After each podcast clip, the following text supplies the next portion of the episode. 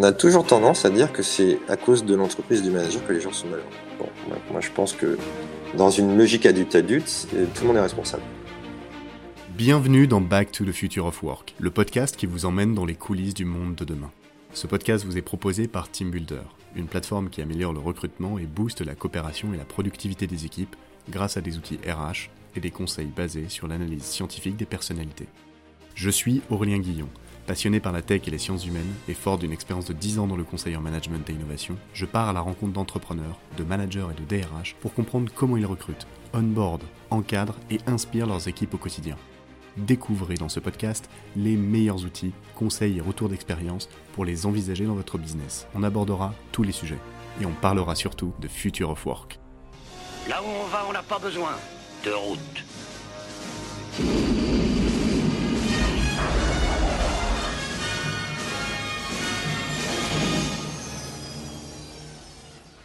Avant de commencer cet épisode, je tiens à vous présenter mes excuses, car lors de l'enregistrement, il y a un écho sur ma voix, uniquement, mais pas sur celle de mon invité.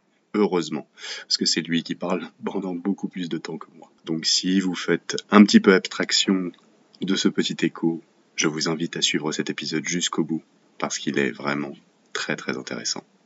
Pour ce nouvel épisode, j'ai le plaisir d'accueillir Francis Boyer, DRH pendant plus de 20 ans, 9 ans à la Banque Transatlantique, 6 ans à l'Opéra de Paris et 6 ans à l'UNEDIC, fondateur du site innovationmanagériale.com.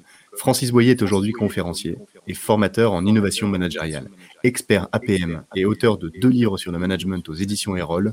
Il aide aujourd'hui les entreprises à se préparer au management de demain et les accompagne dans leurs projets d'innovation managériale. Bonjour Francis. Bonjour Aurélien.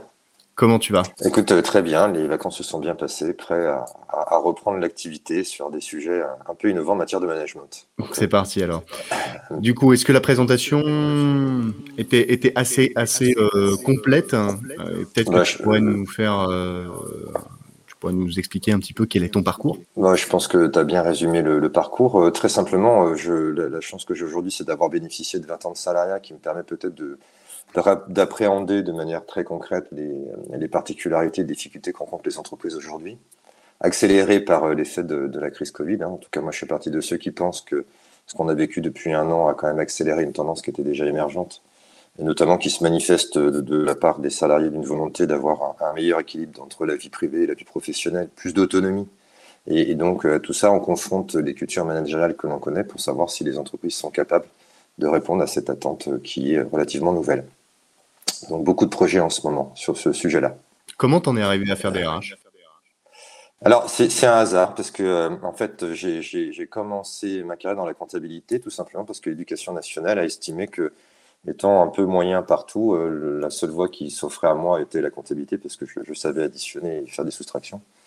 Et, euh, et la chance que j'ai eue, c'est qu'on était dans la fin des années 80 et j'ai eu un, un chef comptable qui était, qui était pas très gentil à l'époque. C'était un management très très directif. Hein. On était dans le dans, dans la mouvance. Si t'es pas d'accord, la porte est grande ouverte. Et, euh, et pour me sortir de cette situation qui était assez difficile à vivre, on m'a proposé un poste d'assistant formation puisqu'on était à l'époque où, euh, naissaient les, les systèmes d'information en sources humaines et comme je faisais un peu de programmation. Euh, j'avais le profil. J'ai découvert un métier totalement par hasard que, que j'ai commencé à aimer. Et donc j'ai repris mes études. Euh, pendant un certain nombre d'années pour pouvoir euh, appréhender cette fonction euh, le plus sereinement possible. Donc c'est le hasard. D'ailleurs, je pense qu'il y a beaucoup de vocations, quand j'en parle autour de moi, qui se sont dessinées par hasard.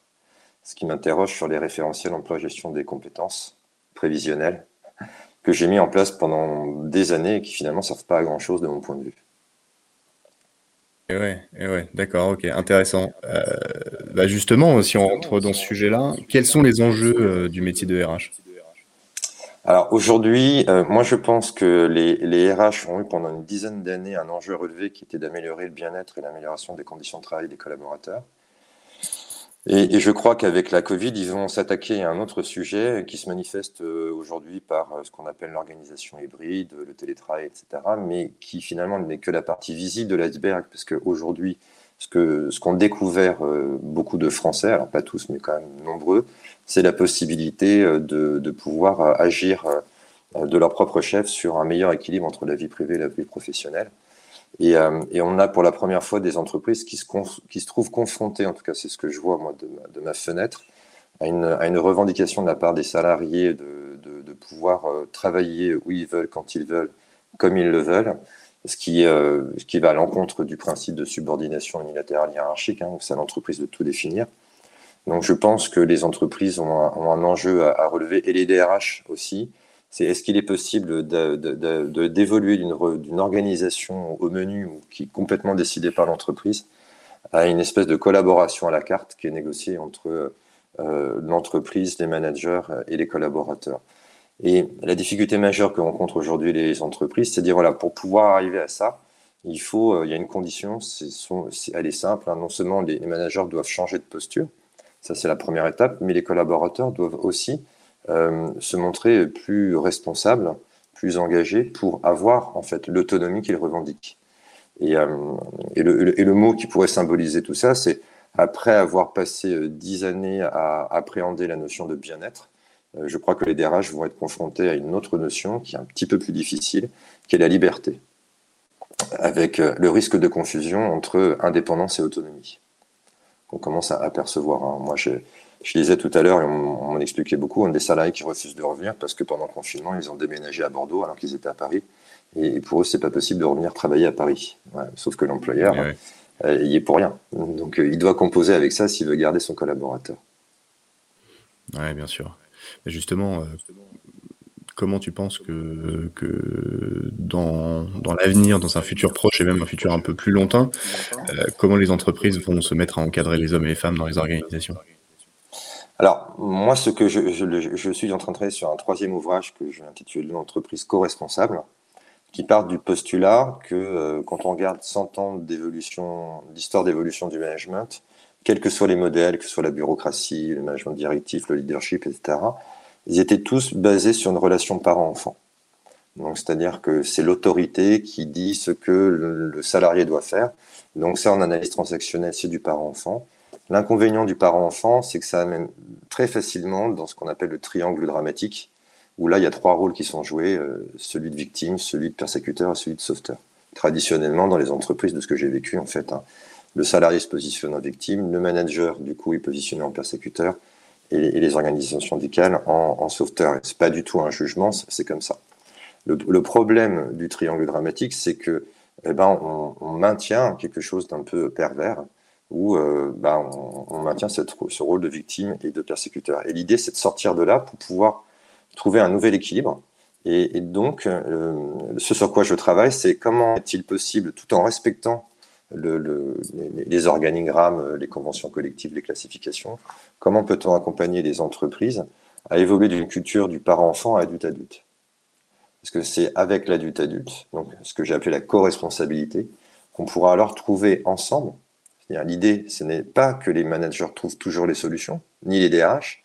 L'idée, c'est que toutes les parties prenantes puissent ensemble se mettre autour d'une table et co-construire une, une, manière un peu nouvelle de, de, de collaborer euh, à distance, en présence, euh, de, de, de, gérer les évolutions de carrière. Et pour ça, ça nécessite d'aborder ce débat en adulte et, et, de quitter la victimisation et la persécution. Je ne sais pas si je suis clair. Et c'est tout l'enjeu. C'est tout l'enjeu, parce que la question que je me pose maintenant, c'est euh, combien y a-t-il de personnes dans les entreprises qui veulent vraiment de ça? Parce que entre dire euh, je veux pas venir travailler lundi et vendredi parce que je me fais un week-end et d'accord, un accord de j'ai un accord de télétravail qui me le permet. C'est pas pareil que dire euh, maintenant je veux je veux euh, négocier avec vous une nouvelle manière de travailler où vous et moi sommes satisfaits conjointement en même temps. C'est ça la complexité. C'est vrai que le, les décisions euh, sont rarement bottom-up. Voilà. Non, non, parce que c'est pas l'histoire. L'histoire, elle n'a pas fait comme ça. L'histoire, elle, elle, est basée sur l'idée qu'il y a ceux qui savent et ceux qui ne savent pas. Et celui qui sait, c'est le cadre. Euh, or, on sait très bien depuis une dizaine d'années que euh, dans beaucoup d'entreprises, il y a des prises de conscience qui disent, mais finalement, celui qui sait, c'est celui qui, euh, sur le terrain, est, il est le mieux placé. Mais derrière, quand on voit, euh, quand, on se dit, bah, voilà, on a pris conscience de tout ça, donc ça veut dire qu'on peut laisser une attitude décisionnelle aux, aux opérationnels, il y a un passage qui est compliqué, c'est euh, est-ce qu'on peut lâcher prise? Est-ce qu'on peut vraiment leur faire confiance? Est-ce qu'ils vont pas nous mettre dans le rouge? Donc il y a tout un travail à faire pour voir quel est le niveau de maturité des entreprises pour aller dans cette relation adulte-adulte. Et la seule entité, la seule fonction qui est capable, de mon point de vue, de prendre cette mission à bras le corps, ce sont les DRH. Qui, d'abord, eux, doivent s'émanciper de, euh, de, de, dizaines d'années où on leur dit, voilà, vous êtes une fonction support, vous êtes là pour aider les managers. Donc on est dans une espèce de logique. Aujourd'hui, on a la direction générale qui dit à la DRH, aider nos managers à gérer tout ça. Et euh, alors qu'en fait, la solution en adulte-adulte, c'est que tout le monde se mette autour de la table pour pouvoir trouver des solutions. D'égal à égal. D'égal à égal. Et ce que je trouve très intéressant aujourd'hui, en tout cas moi, ce qui me passionne, c'est que pour la première fois, c'est comme ça que je le ressens, on n'a pas de modèle de réussite. On n'a pas de modèle qui nous vienne des États-Unis qui dit voilà, si vous faites du brainstorming, si vous faites du re-engineering, si vous faites du cabane, ça va marcher. La problématique, elle n'est pas organisationnelle. La problématique, elle est culturelle. Et la France a une culture bien particulière qu'on peut résumer en deux points. Euh, le premier, c'est que, alors il y a des côtés très positifs, on est très innovant, très créatif, etc. Mais on est aussi extrêmement pessimiste et, euh, euh, et, mondialement reconnu pour être extrêmement critique. Donc, arriver à trouver des solutions dans un pays, parce que moi je tourne à l'étranger, où la particularité, c'est de toute façon, ça va pas marcher, on va tous mourir, et de toute façon, quoi que tu proposes, c'est pas bien c'est plus compliqué que dans d'autres pays où on voit en Europe du Nord ou, au Canada, etc., où là, il y a vraiment euh, une prise de conscience globale et une volonté de toutes les parties de trouver des nouvelles solutions. Tu penses du coup que pour une innovation RH, euh, il faudrait aller en Europe du Nord ou aux États-Unis? En tout cas, je pense qu'il y a des modèles dont on doit s'inspirer, mais à chaque fois qu'on essaye de les mettre en place, moi, il y a un exercice que je pratique tout le temps, c'est voilà, vous avez envie, par exemple, d'adopter une pratique qui va être la, la possibilité offerte aux collaborateurs de déclarer quand ils sont pas bien, à tout moment. Euh, ça, fait, ça fait peur, parce que du coup, on se dit, mais mon Dieu, comment allons-nous gérer ça? Et on se rend compte que là, on a de l'outil. Moi, je vois beaucoup d'articles qui disent que l'avenir sera digital. Pour moi, le digital, c'est juste un outil, c'est un moyen, c'est pas une finalité. Euh, ce qui est derrière, c'est est-ce qu'on a le niveau de maturité, nous, dans notre pays, pour autoriser les personnes à déclarer quand ils vont pas bien? Si, elles ne vont pas bien, qui, s'occupe Déjà, est-ce qu'on peut trouver une solution? Qui s'en occupe? Qui en a la responsabilité? Et donc, on voit bien qu'en fait, tout ça repose sur un état d'esprit qu'on n'a pas forcément en France et sur des valeurs euh, qui euh, pourraient être, par exemple, l'authenticité, cette capacité à, se dire les choses. Moi, j'ai travaillé tout l'été sur euh, comment aider les managers à formuler un feedback négatif à distance. Hein, c'est très complexe parce que, et quand j'analyse tout ça, je me rends compte que tant que l'état d'esprit n'est pas ancré, c'est juste pas possible. Ça, c'est super intéressant. Comment tu fais un feedback négatif à distance eh, bien, en fait, euh, la conclusion de tout ça consiste à dire on ne fait pas de. Alors, le problème du feedback négatif, c'est que faut savoir qu'entre 0 et 17 ans, on reçoit en moyenne 150 000 feedbacks négatifs. C'est pas bien, tu fais pas et seulement 5000 feedbacks positifs. Donc on est dans une culture qui habitue au négatif. On, est dans un monde, en France tout du moins, on dit voilà, tu as de la valeur quand tu sais tout, surtout, n'importe quand. Il faut tout savoir, tout prévoir, etc. Et quand on va du côté de la philosophie, on se rend compte que c'est juste pas possible. Donc d'un côté, on a la pression sociale qui nous dit tu dois être le meilleur, le plus fort, etc. Et de l'autre côté, on a des courants philosophiques qui nous disent c'est juste pas possible. Donc il y a une espèce de dissonance cognitive qui fait que quand on reçoit un feedback négatif.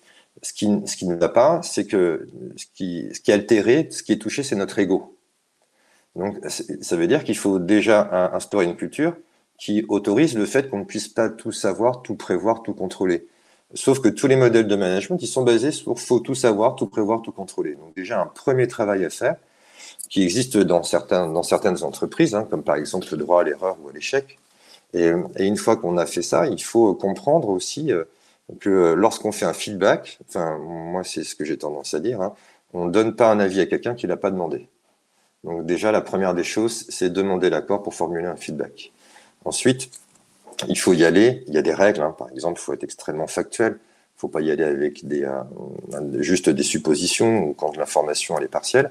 Et ensuite, il faut être super à l'aise avec l'idée que lorsqu'on fait un feedback négatif, quelle que soit la formulation qu'on y donne, même si on l'a bien préparé, on n'empêchera pas certaines personnes euh, de, du coup, de ressentir des émotions négatives, comme par exemple la honte, comme par exemple euh, la, tristesse. Donc, il faut, être familier avec euh, les émotions négatives qui sont provoquées par le feedback négatif. Donc, pour ça, moi j'ai créé une petite rosace pour expliquer que voilà, bah, euh, quand on est dans la, c'est normal que ça puisse provoquer de la colère. La colère, c'est pas grave en tant que tel. Il faut juste comprendre ce qu'est la colère et pouvoir le traiter lorsqu'on fait un feedback négatif. Ok. Euh, quand on parle à distance, on parle souvent. Alors, tu connais sûrement cette phrase. Le, la confiance n'exclut pas le contrôle. Ça, je l'ai déjà entendu. Alors, on sait aussi que dans le management, euh, il y a une des lois qui dit que, que, la confiance se crée, elle ne se donne pas. Mhm. Mais comment tu fais pour créer une confiance à distance? Alors, déjà, il faut aller sur l'étymologie de la confiance. On, fait confiance en quelqu'un quand, on quand on est convaincu que cette personne ne va pas nous trahir.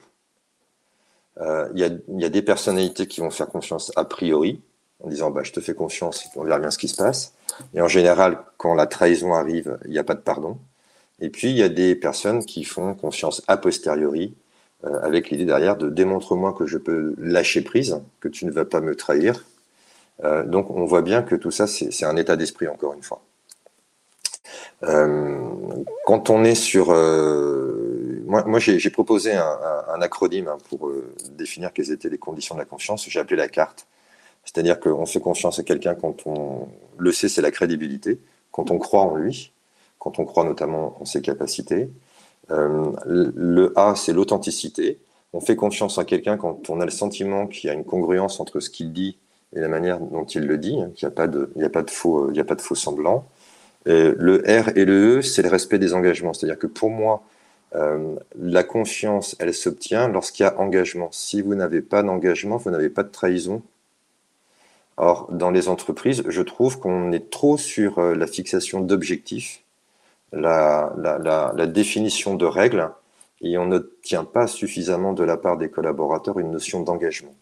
Si par exemple, je, veux te déléguer une activité à distance, je dois obtenir de ta part un engagement que tu vas bien euh, respecter un certain nombre de principes qu'il faut qu'on construire. Et, euh, et, je vais surtout manager sur la base des résultats et non pas sur la notion de respect des règles. Parce que finalement, peu importe la manière dont tu t'y prends, ce qui est important, c'est le résultat.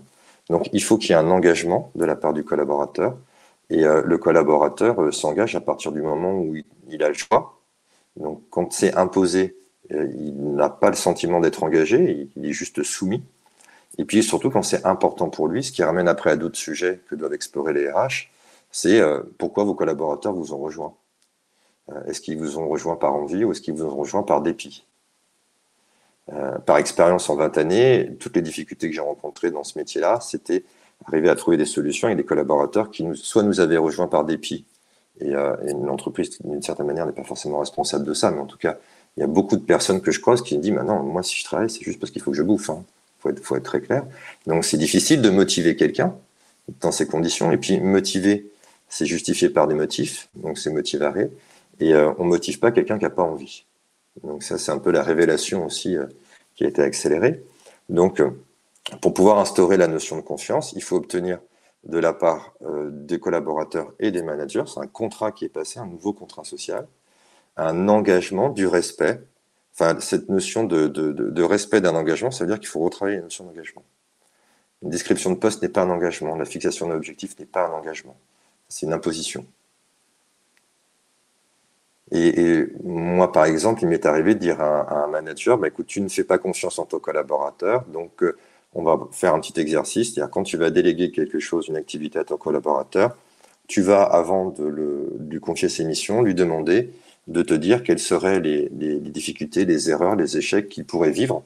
Comme ça, ça permet de dédramatiser et au regard des échecs qui sont évoqués par le collaborateur, voir s'il n'y a pas un petit plan d'accompagnement à faire pour que tout le monde soit vraiment euh, à l'aise et n'ait pas ce sentiment. Parce que quand on dit la confiance n'exclut pas le contrôle, euh, c'est vrai. Mais euh, moi, je préfère plutôt être dans une posture d'adulte en disant tu t'engages, on négocie un, résultat sur lequel on va se retrouver, évaluer, et euh, tu fais ton petit bonhomme de chemin. Par contre, si tu penses que tu ne pourras pas respecter ton engagement, tu ne pourras pas atteindre ton résultat, c'est à toi de me prévenir. Parce que je ne vais pas tout le temps être derrière toi. Ce qui n'empêche pas des checkpoints réguliers, comme on voit avec le, visual management, hein, où toutes les deux semaines, je fais un suivi d'activité, mais on n'est pas dans le contrôle on est plus dans un, un point intermédiaire, on est plus dans, où, on est plus dans du feedback. C'est le fameux one-to-one. C'est ça. Justement, petit aparté, parce que là on est au R de la carte, mais il restait le, T. Ouais, il restait le T, le E, mais juste une petite parenthèse sur, sur les sur les, feedbacks que tu as avec tes collaborateurs. Est-ce que toi, tu, tu préconises, entre guillemets, plus les one-to-one, plus les euh, points d'équipe, ou un seul des deux, ou les deux alors, ça dépend des activités. Hein. Si par exemple on est sur euh, un feedback sur un, comportement qui n'est pas OK, je préconise l'individuel et en présentiel. On ne fait pas un feedback sur un sujet sensible qui est capable de provoquer des émotions négatives à distance. Tout simplement parce qu'on ne perçoit pas tout. Et comme a dit une entreprise, euh, nos managers ne sont pas à l'aise là-dessus parce qu'ils n'ont qu'une peur. En fait, c'est, que du coup, la personne le vit mal et commet euh, un, acte dangereux pour sa santé. Euh, les, feedbacks peuvent être en collectif à partir du moment où on n'évoque pas des situations individuelles sensibles. Donc, on peut faire des feedbacks en collectif hebdomadaires sur suivi d'activité, par exemple. On peut même faire des feedbacks en collectif sur euh, leur retour d'expérience par rapport à un échec. Euh, encore faut-il avoir préalablement travaillé la culture. Encore faut-il préalablement avoir formé aussi les collaborateurs et les managers sur le fait qu'un échec c'est normal et que l'échec vous permet de progresser. C'est pas mal. Donc on voit qu'il y a une, par rapport à la question qui est posée, euh, tout est possible à condition qu'il y ait une formation, qu'on forme les personnes tout simplement pour leur apprendre à désapprendre tout ce qu'on leur a appris avec cette notion de pensée un peu manichéenne, bien mal, et, leur apprendre d'autres choses. Mais c'est ce que je fais pour certaines entreprises. On reprend tout depuis le début en disant on oublie le parent-enfant. Si on veut un feedback de qualité, il faut mettre tout le monde en adulte-adulte. On va déjà commencer par vous les managers et ensuite on va former les collaborateurs pour qu'il n'y ait pas euh, de sensation que l'ego soit malmené. Et puis on peut faire des feedbacks, par exemple des feedbacks, euh, on peut le faire sur euh, l'expérience recrutement. Voilà, dis-nous comment tu as vécu ton recrutement. On peut aussi faire un feedback sur un rapport d'étonnement. On peut, selon les cultures d'entreprise, demander aux nouveaux collaborateurs de dire aux, managers et aux équipes présentes comment ils ont vécu leur intégration, ce qui leur a semblé super, ce qui leur a semblé étonnant. Tout est possible à partir du moment où on est vigilant à ne pas heurter l'ego. Pour, pour moi, enfin, c'est ça qui me semble vraiment important. J'ai passé euh, quelques semaines à travailler sur le sujet pendant les vacances au bord de la piscine. Je me disais, mais où est le problème? Qu'est-ce qui fait que les gens ont cette difficulté? Euh, et, ce qui est ressorti dans, mes réflexions et dans, mes des lectures, c'est que bah, la principale difficulté, c'est que quand tu me fais un feedback négatif, je le vis mal parce qu'il y a une remise en cause personnelle. Or, euh, on sait très bien que quand je dis à quelqu'un euh, maintenant, ça serait peut-être bon euh, que tu prennes conscience que tu n'arrêtes pas d'interrompre les gens quand on est en réunion. Euh, est-ce que de ton point de vue, ça c'est OK ou pas OK par rapport à nos valeurs qui sont l'écoute Je prends n'importe quoi. Donc ça veut dire que pour faire un feedback de qualité, il faut se référer à quelque chose d'existant, soit des valeurs, soit des principes. Et, souvent, il y a des valeurs dans les entreprises, mais souvent elles sont affichées ou elles sont dans un tiroir, elles ne sont pas vraiment outillées, ce qui, est, ce qui est assez dommage. Par exemple, on fait des feedbacks on peut faire des feedbacks tous les trimestres sur le niveau d'incarnation des valeurs. Et on peut le faire en collectif. Et on peut même le faire entre entités. Ok, ok, ok. Euh, je, raccroche, je raccroche un peu le wagon. crédibilité, authenticité, respect de l'engagement. Voilà, donc le RE et, et puis la transparence. Hmm. Euh, la transparence, c'est euh, pour pouvoir faire confiance. il ne faut pas avoir le sentiment qu'on nous cache quelque chose. Donc la transparence sur quoi? Alors il y a des entreprises qui sont à des niveaux différents. Hein. Par exemple, il y a des entreprises qui affichent les salaires. Alors pas les, pas les grandes boîtes, hein, plutôt les PME, hein, parce que c'est assez sensible. Transparence, par exemple, j'ai GT Location, qui est une société de transport de 2000 salariés, qui à chaque fois qu'il y a un comité de direction, euh, un des membres du CODIR euh, euh, présente les décisions qui ont été prises pendant le, comité de direction à l'ensemble des salariés à travers un enregistrement vidéo et les salariés ont la possibilité de poser des questions directes auxquelles répondent les, dirigeants. Donc ça, c'est la transparence. Et par contre, la direction dit, voilà, euh, on va être très clair, si pendant le, comité de direction, on a abordé des sujets sensibles, euh, parce que légalement, on ne peut pas vous les communiquer, parce qu'il y a un rachat, etc., on ne vous les communiquera pas, parce qu'on n'a pas le droit de vous les communiquer. Tout comme on ne communiquera pas à une situation délicate individuelle, parce que ça ne vous regarde pas. Mais plus, plus j'ai de transparence, plus je sens que la personne est authentique, plus j'ai confiance en elle parce que j'ai moins le sentiment qu'elle va, qu'elle va me trahir. Il y a une des lois du management qui dit juste mais pas transparent. en fait, euh, c'est pas dans cette phrase, c'est plutôt euh, transparent à 100%. En gros.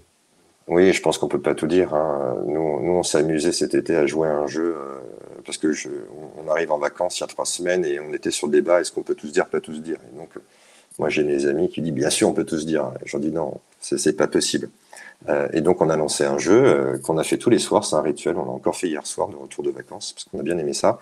Chacun, on pose une question et tout le monde doit y répondre de manière transparente et authentique. Il y a eu quelques petits clashs et, euh, euh, c'est là où on se rend compte que c'est pas facile. Sur quelle question tu as eu un clash? Bah, Par exemple, euh, parce qu'on était une dizaine. Hein. par exemple, au retour de vacances, j'ai un ami qui pose une question. vous devez citer les deux personnes que vous avez les plus appréciées pendant ce séjour et puis les deux personnes que vous avez le moins appréciées. On était tous là. C'est violent, hein? Ah bah ouais, là tu touches l'ego direct des gens. Exact. Mais l'idée, c'était comme moi j'étais en plus sur ce sujet pendant l'été, l'idée c'était vraiment de, de, de, Moi j'utilise les cinq accords Toltec pour adopter la posture du feedback en fait. C'est quoi on est, euh, Que ta parole soit impeccable, donc fais attention à ce que tu dis. Euh, le, deuxième accord, c'est ne prends pas à titre personnel. Et ça, c'est pas évident. Hein, quand on dit euh, ce que tu as fait, c'est pas bien, souvent on dit à titre personnel. Le troisième accord ne fait pas d'interprétation. Euh, le, quatrième accord, c'est fais du mieux que tu peux. Et, euh, le cinquième, c'est apprends à douter. Ne, ne, sois pas enfermé dans tes habitudes et tes certitudes. Et donc ce petit exercice qui a d'ailleurs été extrêmement bien apprécié, hein. et d'ailleurs ce sont mes enfants qui ont plus de 20 ans qui étaient en demande. Parce que pour eux, ça, ça leur semble plus naturel de se dire les choses, alors que nous, les, les, personnes un peu plus âgées de, de, 50, on était un petit peu plus euh, frileuses. Donc on voit bien que c'est euh, l'éducation qui fait ça et l'expérience de vie. Donc oui, on peut pas. Génération. Oui, et puis, et puis on a vécu, quand on a 50 ans, on s'est pris quelques baffes, alors que quand on a 20, on n'a pas encore pris beaucoup. Donc bien évidemment, on est beaucoup plus prudent, on fait attention. Moi, j'ai évolué dans différents univers. Euh, l'Opéra de Paris, euh, c'était un petit peu, c'était assez frontal. À l'Unédic, c'était extrêmement politique. Donc, il n'était pas bon de se dire les choses parce que y a, tout se répétait et puis il fallait faire attention aux conséquences de ce qu'on disait. Je rêve d'un monde et d'une entreprise où, euh, bien évidemment, on ne peut pas tout se dire parce qu'il ne faut pas blesser les gens, mais il y a aussi un apprentissage de la manière de le dire. Si, si je dis tu ne me respectes pas, c'est pas pareil que si je dis je ne me sens pas respecté. Dans le premier cas, je juge.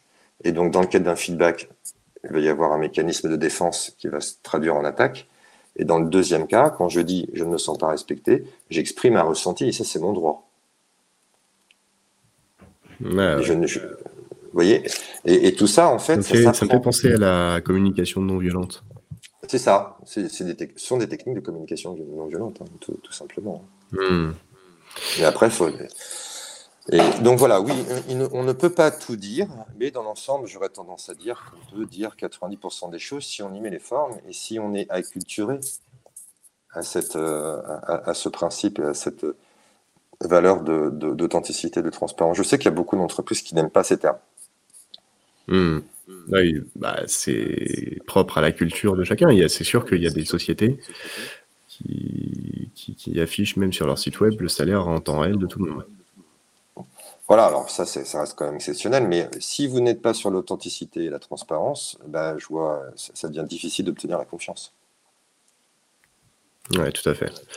Francis, quelles sont euh, les trois qualités d'un bon manager, selon toi?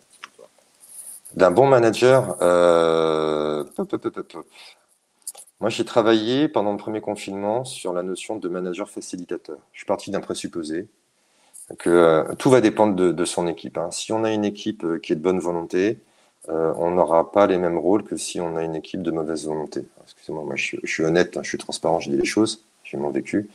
Donc moi je pense que on va partir du principe qu'on a une, équipe de bonne volonté, à peu près compétente et motivée. Donc ça veut dire que j'ai embauché des gens qui aiment bien le métier, qui sont compétents. mon rôle sera complètement différent. Mon premier rôle, ça, va être de créer une unité commune, un cadre de référence commun. une vision qui soit partagée, des valeurs qui soient communes, des principes de travail, et, d'aider mon équipe à définir la manière dont elle aimerait travailler. Et on s'aperçoit que d'une équipe à, une autre, ça change, puisque les individus, les personnalités sont complètement différentes. Ça, c'est le premier point. Donc, fixer un cadre euh, qui soit partagé. Le, deuxième, c'est de libérer, c'est-à-dire, euh, en tant que manager, je vous autorise à vous exprimer. N'ayez pas de crainte sur euh, vos facilités, vos difficultés, les problèmes que vous rencontrez, il n'y a pas de souci. Dites-nous les choses et pour vous y aider, je vais utiliser des méthodologies, par exemple, d'inclusive, hein, le, tour de table des humeurs, etc., pour justement, donc c'est l'inclusion pour vous aider à, donc ça, c'est l'autorisation. Et puis le troisième rôle, c'est la protection. C'est-à-dire que comme c'est pas habituel, euh, tout ce que je vous ai dit, eh bien, je, me dois de vous protéger. C'est-à-dire que euh, et, je vais le faire à travers soit un système de valorisation en disant c'est bien ce que tu as fait, soit un système d'apprentissage en disant tu as échoué, mais c'est pas grave parce qu'on a appris des trucs, ce serait bien que tu les partages avec les autres membres de l'équipe pour qu'on puisse bénéficier aussi de ton expérience. Le tour de table des humeurs, c'est quoi? Eh ben, c'est dans plusieurs une réunion par exemple. C'est euh, avant de commencer direct la réunion, c'est euh, dis-moi dans quelle humeur tu es. Moi, je le fais régulièrement quand je suis en formation. Je vais vous donner un exemple. Euh, je, formais il y a quelques années près du SDIS, les sapeurs-pompiers de, de Saône-et-Loire, et je fais le tour de table comme ça pour leur apprendre, leur montrer de nouvelles manières de faire. Puis j'ai le directeur informatique qui me dit, ben moi là, je, je suis pas bien. enfin, directeur financier je suis pas bien, je suis, angoissé, je suis stressé. Je dis ok, est-ce que tu veux partager ou pas? Oui, oui, bah là je suis, en pleine période de bilan. Euh, franchement, ces deux jours de formation, ça tombe au très mauvais moment. Et, le fait de savoir ça, bah, moi dans mon animation, si je vois qu'il est préoccupé, je ne le prends pas à titre personnel, un désaccord TocTec. Je sais qu'il est préoccupé. Et, après, la chance que j'ai eue, c'est qu'il il a dit à son patron, bah, même si c'était difficile pour moi, j'ai quand même passé deux journées super enrichissantes. Et donc, je regrette pas. Donc, c'est ça les tours de table des humeurs. C'est oser, pour ceux qui le souhaitent, dire ça va, ça va pas. Surtout quand on est à distance. Ouais, alors ça, du coup, tu le fais à chaque fois ou une fois de temps en temps? C'est un rituel qui doit être plébiscité par, euh, par, euh, par l'équipe. Euh, il ne doit pas avoir lieu quotidiennement de mon point de vue, mais de manière hebdomadaire, ça me semble intéressant tout comme on peut faire un dernier tour de table à la fin de la réunion, c'est ce que je préconise moi sur les nouvelles formes de réunion, à savoir euh, quel est votre niveau de satisfaction de cette réunion. Parce qu'on sait très bien qu'il y a beaucoup de salariés, euh, je, lisais cet été qu'un salarié passe en moyenne 24 jours par an en réunion et encore, on n'est pas forcément dans des activités euh, tertiaires fortes. ouais, euh, je, trouve, que euh, c'est un chiffre qui, à mon avis, a dû exploser là. Ouais, je pense qu'avec. Alors, malheureusement, on n'a pas de statistiques en 2021, donc je vous parle des, chiffres en, 2000, en 2019. Donc, on imagine bien que ça, a explosé. Et, et, ce que je trouve intéressant, c'est que du coup, ça, ça a permis aux entreprises de s'autoriser, en tout cas, moi, c'est pour ça qu'on me sollicite, à réinventer les réunions. Ah, franchement, euh, on passe des réunions, c'est du descendant, on s'en fout. C'est pour ça qu'on est tout le temps sur nos SMS euh, et, nos ordinateurs. Une réunion de descente d'information, c'est 10-20 minutes grand maximum. Ça ne doit pas durer plus longtemps. Très dur de capter l'attention. En général, les gens écrivent un mail euh, en même temps que tu es une réunion. Et donc, c'est intéressant d'avoir justement ce feedback de fin de réunion en disant comment vous avez vécu cette réunion, qu'est-ce qui a été satisfaisant, insatisfaisant. Et comme on est dans la confiance et l'authenticité, je peux m'autoriser, moi, à dire euh, Roger, est-ce que tu peux m'expliquer les raisons pour lesquelles tu as passé un quart d'heure de ton temps sur ton, sur ton mail? Mais tu peux pas le savoir, ça. peux pas savoir, ça. Bah, parce que je le vois. Ah, sauf s'il est à distance, où je le vois pas. Ah oui, à distance, tu peux pas le voir. Non, mais par contre, le fait de. Donc, on imagine le niveau de confiance qu'on doit avoir. La confiance, c'est primordial en entreprise. On ne peut pas travailler sur la responsabilisation si on n'a pas travaillé sur la confiance en, premier. Moi, c'est en tout cas, c'est ma croyance. Et quand j'écris mon deuxième livre, je l'ai vraiment mis comme étant le cœur de la relation humaine en général, que ce soit dans un couple, que ce soit en entreprise. Donc, je pars toujours du présupposé que la, personne euh, me, trahira pas. Et, moi, j'ai besoin en tant que manager, et, c'est pour ça que le deuxième rôle que j'ai évoqué, c'est l'autorisation et la permission, j'ai besoin en tant que manager que mes collaborateurs me disent s'ils sont satisfaits ou pas des réunions que j'anime pour voir comment je peux éventuellement les faire évoluer. Ok.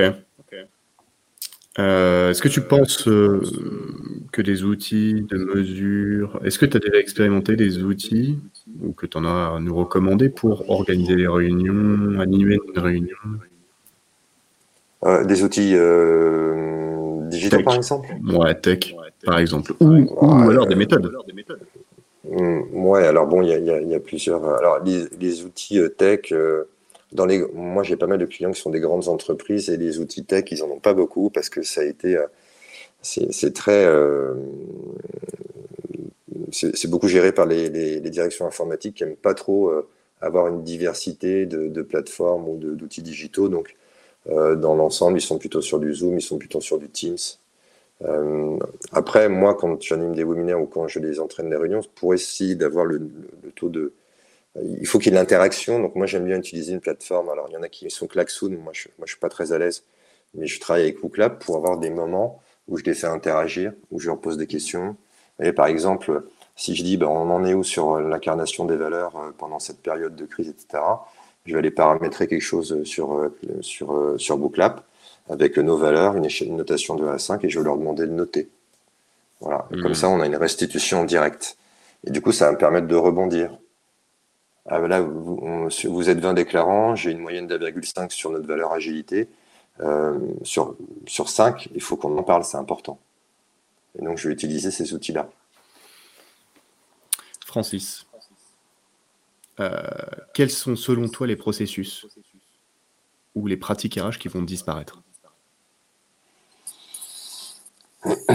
Alors, moi, depuis longtemps, je dis que la GPEC est quelque chose qui ne devrait plus exister.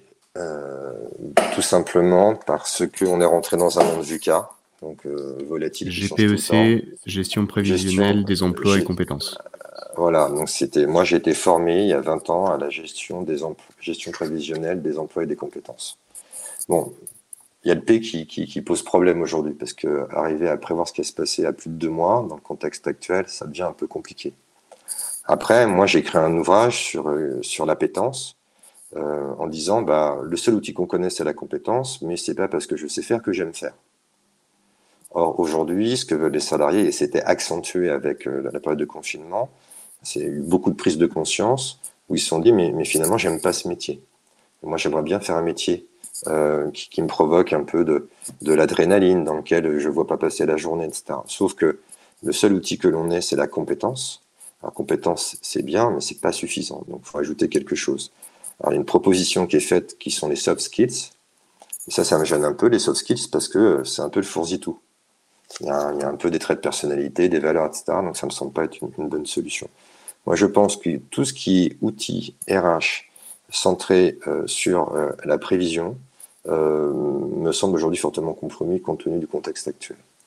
Après, il y a d'autres outils qui euh, sont malmenés, et d'ailleurs, c'est une commande que j'ai eue d'hier, c'est l'entretien d'évaluation.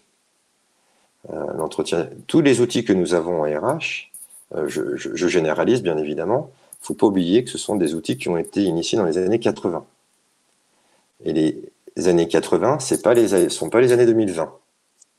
Donc attendre un an pour dire à quelqu'un ça va, ça va pas, c'est devenu complètement ridicule.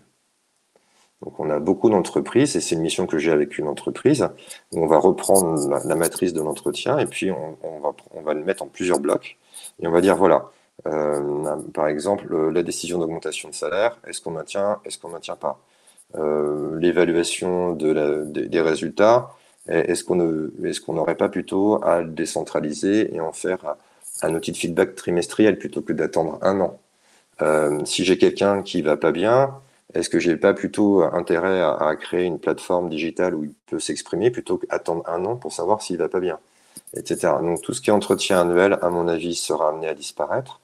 Moi, je crois, et d'ailleurs, je lisais un article un peu avant cette rencontre, je crois que de plus en plus, on aura de moins en moins de salariés et de plus en plus d'indépendants. Et donc, ça ne sera pas la même manière de gérer. On va vers un pays de freelancers, c'est ça? Et de start-up bah, on, a une, on a, Moi, je pense, si on regarde les chiffres 2020, on a eu une augmentation de 10%, je crois, euh, d'auto-entrepreneurs. Alors, bien évidemment, euh, c'est à manier avec des pincettes parce que c'était plutôt des, euh, des chauffeurs, etc. Donc, c'était pas forcément tout ça. Mais on va plutôt sur.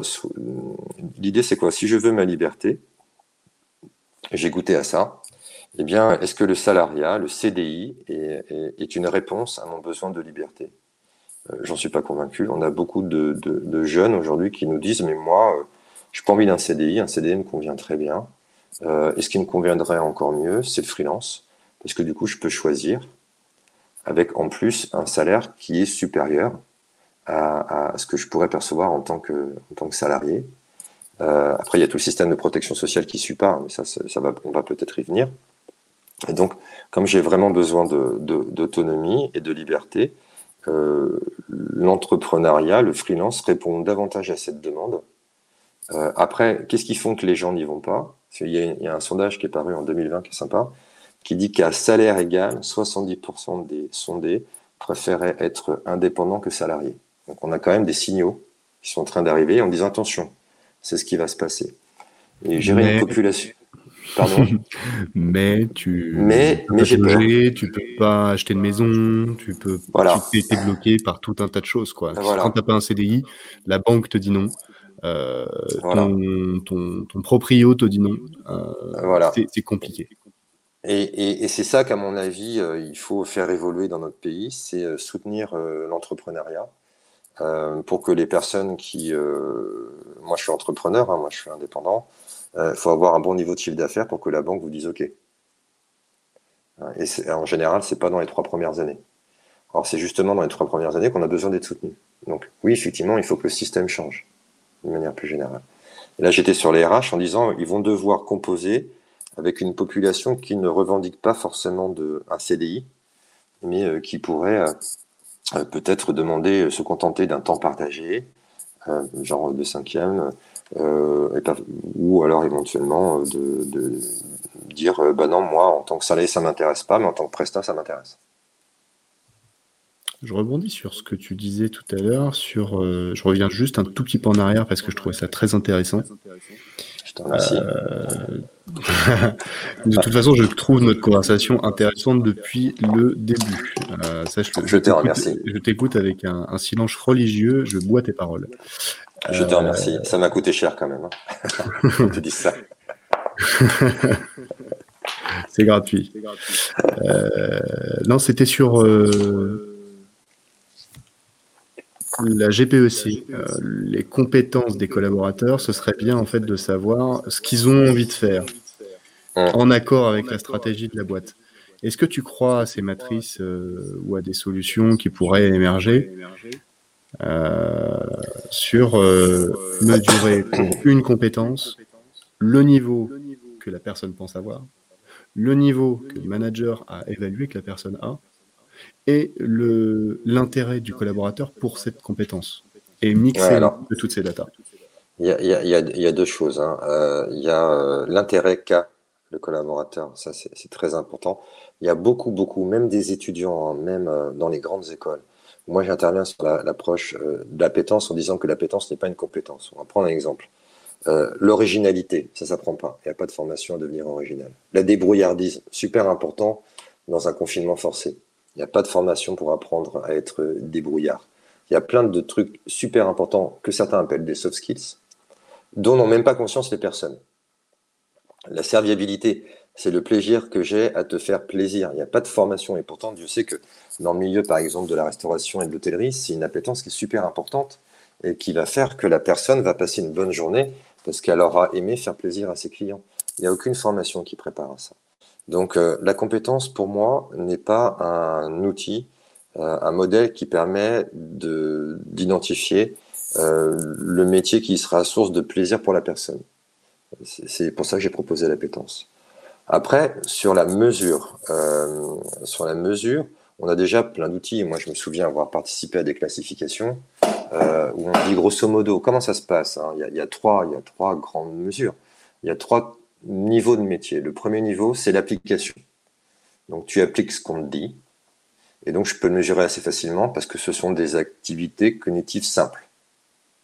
1 plus 1 est égal à 2. Le deuxième niveau, c'est l'adaptation. C'est-à-dire que, bon, voilà, quand l'application ne marche pas, il y a un événement qui est imprévu, euh, il faut que tu sois capable de trouver des solutions qui permettent d'atteindre le résultat, mais on n'a pas forcément de, de, base de référence. Tu parlais de data. qui nous permettent de, le savoir. Et puis, il y a un troisième niveau qui est la création. Alors là, on est dans un, zone, dans un environnement complètement inconnu. Et, en fait, ben, ce qu'on va reconnaître en termes de compétences, c'est cette capacité à, à peut-être innover, influencer le marché, créer des valeurs qui n'existent pas. Euh, sachant que euh, il y a une étude qui date hein, de McKinsey de 2015 qui dit en gros il y a deux types d'activités dans le monde. Les activités euh, comment dirais-je algorithmiques. Une activité algorithmique c'est Taylor hein, c'est c'est ce que je faisais quand j'étais comptable hein, tu dois faire ça puis ça puis ça ça t'amène à un résultat qu'on connaît à l'avance. Et des activités heuristiques les activités heuristiques on connaît à peu près les résultats mais on ne sait pas du tout comment s'y prendre par exemple, conseiller en communication euh, pendant euh, la crise des Gilets jaunes. Je dis n'importe quoi. Vous voyez On n'a jamais vécu ça avant.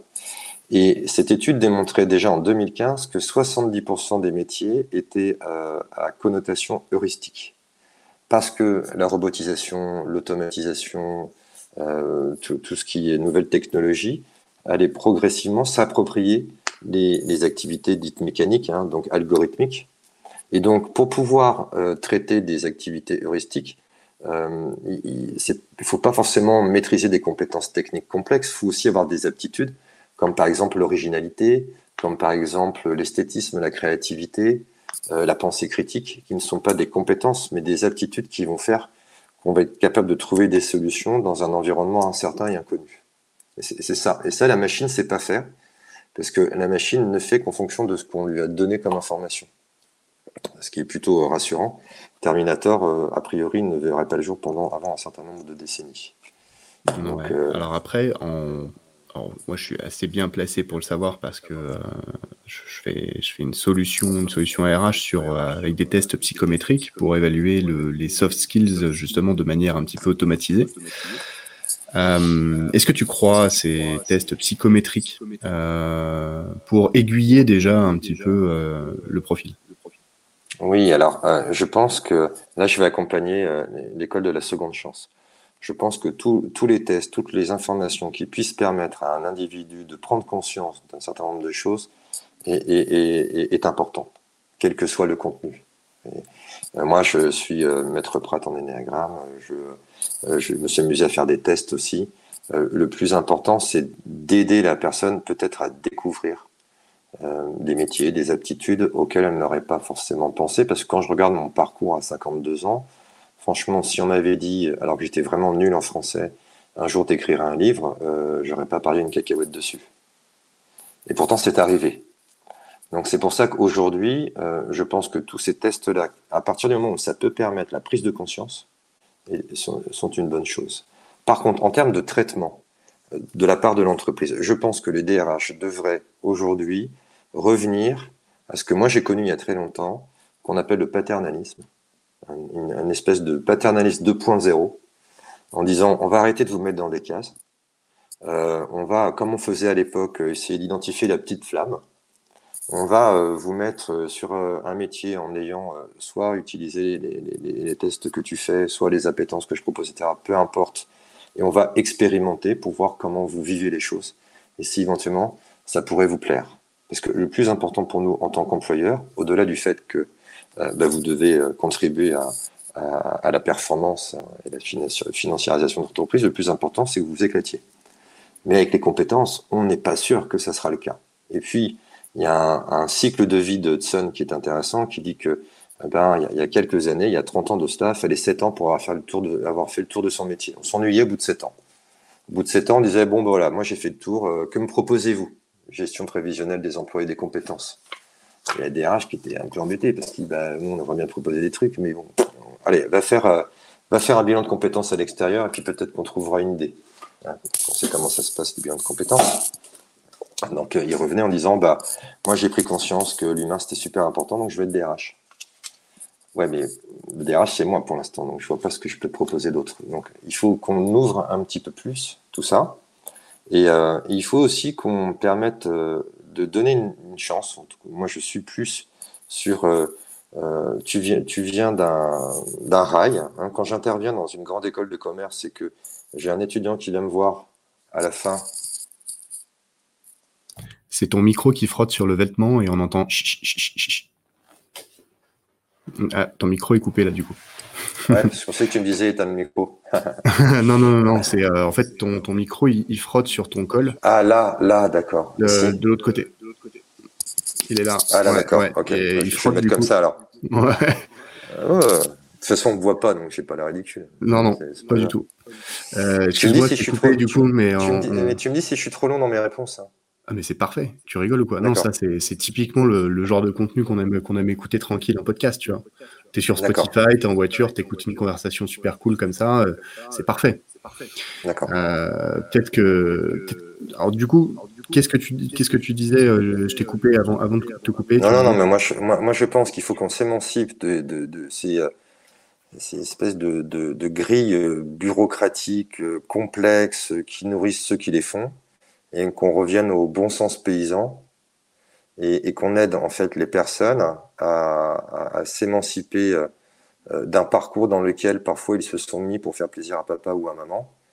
Moi, moi j'ai une expérience d'étudiant euh, en master 2 dans une grande école où euh, j'ai un, un, étudiant qui vient me voir avec trois master 2 et qui me dit Monsieur, en fait, j'ai pris conscience que j'ai trois diplômes, hein, trois, trois diplômes célèbres, mais en fait, je ne sais pas ce que je veux faire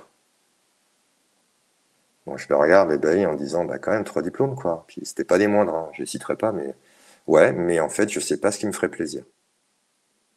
J'ai juste ces diplômes, parce qu'il faut les avoir. Et c'est pas étonnant si au bout de, si aujourd'hui on voit que la, moyenne d'âge de création d'entreprise, enfin, de ceux qui se, sont, qui se lancent en freelance, c'est 37 ans. Ils ont, ils ont fait, et ça c'est le conformisme social, ils ont fait ce qu'on leur disait de faire, grande école, euh, cabinet de conseil prestigieux, je ne juge pas. Et puis au bout d'un moment, ils se rendent compte que bon, ok, ça c'est fait, mais est-ce que je suis épanoui? J'ai de l'argent, ouais, certes, j'ai un réseau, mais ça m'éclate pas. Euh, l'entreprise ne pouvant pas répondre à mes besoins, euh, c'est normal qu'ils soient attirés soit par de la PME, où là on va leur permettre d'aller explorer peut-être des, des, activités qui n'auraient pas été permis dans des grands groupes parce que ça rentre pas dans les cases. Ou alors ils décident de, se lancer euh, par eux-mêmes parce qu'on est à une période où on se dit que tout est possible et que le plus important c'est la liberté, ce que j'évoquais en préambule, euh, et que c'est pas grave si on se plante parce qu'on rebondira. Alors que ma génération et celle de mes parents étaient plutôt sur la sécurité. Et, les entreprises, moi je vois mal comment un BRH peut dire à quelqu'un écoute quand même, tu as un potentiel, reste chez nous parce que tu es trop bien, alors que la, la personne dit oui mais moi j'étouffe et en, plus, euh, j'en ai marre, je veux faire autre chose. Parce que, contrairement à il y a quelques années, on ne se lasse pas au bout de 7 ans, mais je pense qu'on se lasse au bout de 2 ou 3 ans. C'est ça, la demi-vie des compétences euh. De, euh, alors déjà, déjà c'est vrai ce que tu dis, on, s'ennuie de plus en plus dans une boîte rapidement. quoi. Et on s'ennuie de plus en plus tout court. Parce que si tu regardes bien, moi, quand je, quand je, on est, on est totalement connecté. Euh, quand on dit, mais attendez, dans le contexte, moi, je pensais que le contexte que nous avions vécu avec la crise Covid-19 amènerait à beaucoup plus de philosophie, en disant, bah, voilà, c'est peut-être l'occasion de penser, de réfléchir, de s'ennuyer, de méditer pour ceux qui le souhaitent, mais en tout cas, voilà, de, de, de se dire, euh, bah, tout ce que je sais, c'est que je ne sais pas, par exemple. Et bien, on se rend compte que euh, ben, on a repris, euh, après le déconfinement, très très vite nos habitudes. Et, les gens s'ennuient très vite. dire, moi, quand je suis euh, dans les transports, quand je suis dans un aéroport, quand je suis dans le train, les gens sont super connectés. et je vois peu de personnes, à part les personnes âgées peut-être, mais il ne faut pas que je tombe dans le stéréotype, méditer, penser. Ouais. Donc on s'ennuie très très vite. On est dans ce qu'on on est dans une société qui revendique l'immédiateté, et qui est marqué par l'impatience. Aujourd'hui, c'est inacceptable. Si j'ai pas euh, le, le, livre que j'ai commandé, c'est inacceptable que je le reçoive pas demain parce que je suis habitué à le recevoir demain. Et c'est pour ça que je vais aller peut-être chez Amazon plutôt que dans un autre parce que je sais qu'Amazon nous garantit la livraison en 24 heures. Il faut de l'instantanéité. Ouais. Donc on a de l'individualisme, donc on est dans ce qu'on appelle le TPMG, tout pour ma gueule renforcé par, euh, par euh, le confinement et la crise Covid. On a l'immédiateté. Et euh, on veut se faire plaisir. On ne vous croit pas forcément. Et on arrive en entreprise, et puis il y a le DRH qui tient un beau discours avec la marque employeur. Moi, je, moi, je dis bonne chance. Mais justement, qu'est-ce qui, selon toi, qu'est-ce qui fait qu'on reste dans une entreprise après le salaire, bien sûr? Alors bon, en théorie, le salaire ne devrait pas être un facteur euh, qui fait qu'on reste dans l'entreprise, sauf Alors, je dis ça parce que je n'ai vu que les études le, montraient. euh, bon, on sait, on sait, que le salaire, c'est pas un facteur de motivation, c'est un facteur de démotivation. Si je n'ai pas le salaire, je m'en vais. Euh, moi, ce que, je, ce que je peux observer, c'est un espèce de sentiment. Alors déjà, l'appartenance, contrairement à ce que l'on peut croire, c'est vrai que c'est quand même le premier besoin qu'on cherche à satisfaire, évoqué par Maslow, moi, j'ai l'habitude de dire que la pyramide de Maslow, faut l'inverser, parce que c'est vrai que les jeunes, enfin les collaborateurs rentrent dans une entreprise pour satisfaire leurs besoins, donc c'est extrêmement égotique. Mais ils restent en entreprise parce qu'ils se sentent bien dans l'entreprise. Il y a, de la fierté. Moi, je vois des entreprises que j'aime beaucoup. Alors, euh, je, vais les citer. Euh, moi, je suis un fan des, des, des des Cathlon, le roi Merlin. Quand on, quand on, quand on rentre chez eux, on voit cette espèce de fierté d'appartenance que je ne retrouve pas chez certains de leurs concurrents que je ne citerai pas. Hmm. Et c'est ce, qui fait qu'ils ont envie de rester parce que euh, il y a du soutien affectif, euh, il y a la possibilité de pouvoir euh, expérimenter de nouvelles idées. on a des managers qui sont ouverts d'esprit, qui il y a de la convivialité, il y a du challenge aussi. Euh, et, c'est ça qui fait qu'on a envie aujourd'hui de rester dans une entreprise. De mon point de vue, c'est pas forcément parce qu'on est dans des, bonnes conditions de travail. Moi, je vois des collaborateurs être dans des entreprises où les échos sont pas formidables. Mais par contre, euh, moi, ce que j'entends de la part des collaborateurs, c'est ils me font confiance, je peux expérimenter de nouvelles idées, on est soutenu. Euh, j'ai appris avec eux que l'échec, c'était pas grave, c'était juste une étape dans mon évolution. c'est plutôt sympa, on se fait des after-work, etc. Donc on est bien dans cette notion de, culture d'appartenance.